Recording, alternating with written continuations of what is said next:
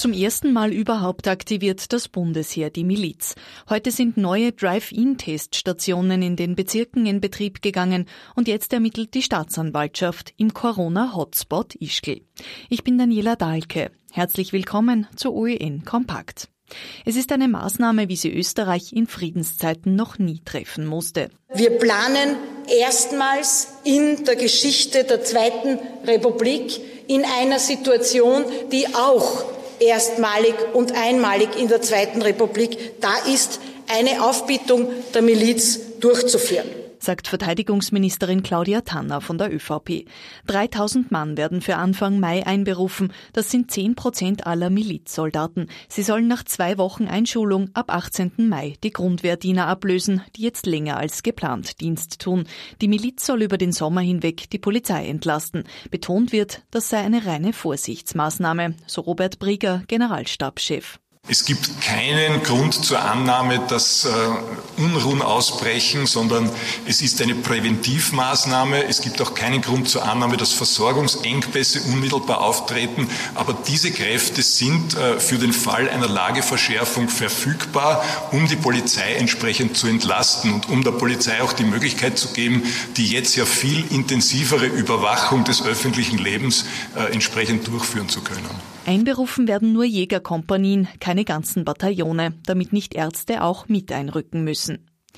Mittlerweile sind in Oberösterreich neun sogenannte Drive-In-Teststationen in Betrieb. Das Rote Kreuz betreibt sie. Es dürfen sich dort nur Menschen testen lassen, die einen entsprechenden Auftrag von der Bezirkshauptmannschaft haben, wie hier in Rohrbach, erklärt Hermann Scheußengeier, Notfallsanitäter dort. Der, die Person, die getestet wird, kommt an, wird von der Polizei und von der Feuerwehr eingewiesen und kommt da in einen ganz einen, klar strukturierten Ablauf rein.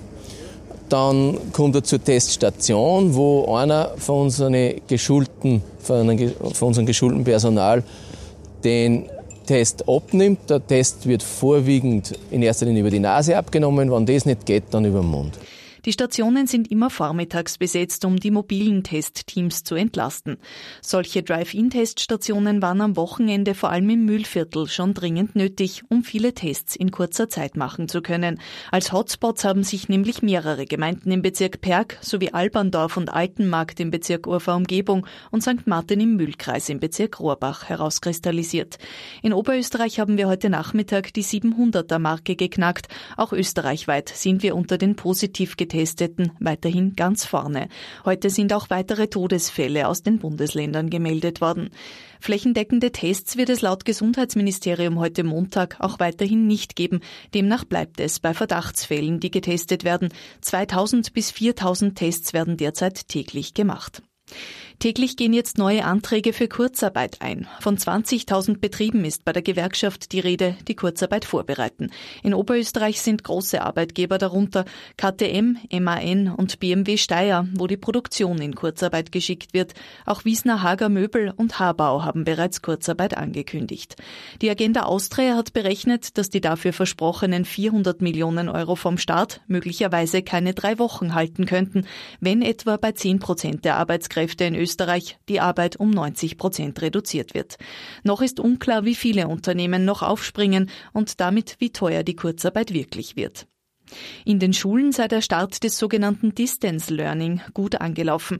Seit einer Woche wird in den Schulen kein Unterricht mehr abgehalten. Laut einer Umfrage des Bildungsministeriums habe der Lernstart zu Hause bei 82 Prozent der Eltern gut funktioniert. Bei manchen zeige sich aber, dass es schwierig ist, Homeoffice und Lernen unter einen Hut zu bringen.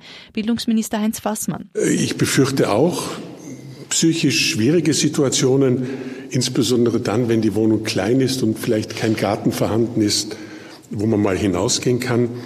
Und ich befürchte auch so etwas wie eine nachlassende Motivation in der Woche zwei und drei, wenn es nicht gelingt, die Struktur der Schule, auch des Schulalltags in den privaten Alltag zu transferieren. Diese Strukturierung des Tagesablaufs ist wichtig, aber auch Lob auszusprechen ist wichtig. Ausgewählte Schulen werden auch in der Karwoche offen bleiben, damit Kinder betreut sind, deren Eltern in wichtigen Berufen arbeiten. Die Zentralmatura werde voraussichtlich am 18. Mai beginnen, allerdings nur dann, wenn die Schüler 14 Tage vorher zurück in die Schulen können, denn sie müssen vor der Matura noch die achte Klasse abschließen.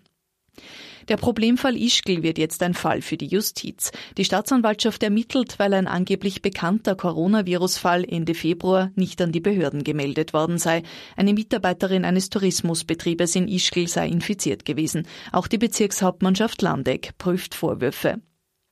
Sorgen bereitet Behörden und vor allem der Ärzteschaft, dass nicht genügend Schutzausrüstung vorhanden ist. Um 15 Uhr heute sind zwei Maschinen in Wien-Schwächert gelandet, die 130 Tonnen Schutzausrüstung aus China an Bord hatten. Das Material wird aber an Tirol und Südtirol verteilt. Oberösterreich hat deshalb eigene Bestellungen in Auftrag gegeben. Und abseits des Coronavirus machen sich spätestens seit heute früh bei Oberösterreichs Bauern Sorgen breit. Der Frost hat an den Obstbäumen schwere Schäden hinterlassen. Laut Landwirtschaftskammer stehe man bei den Marillen vor einem Totalausfall.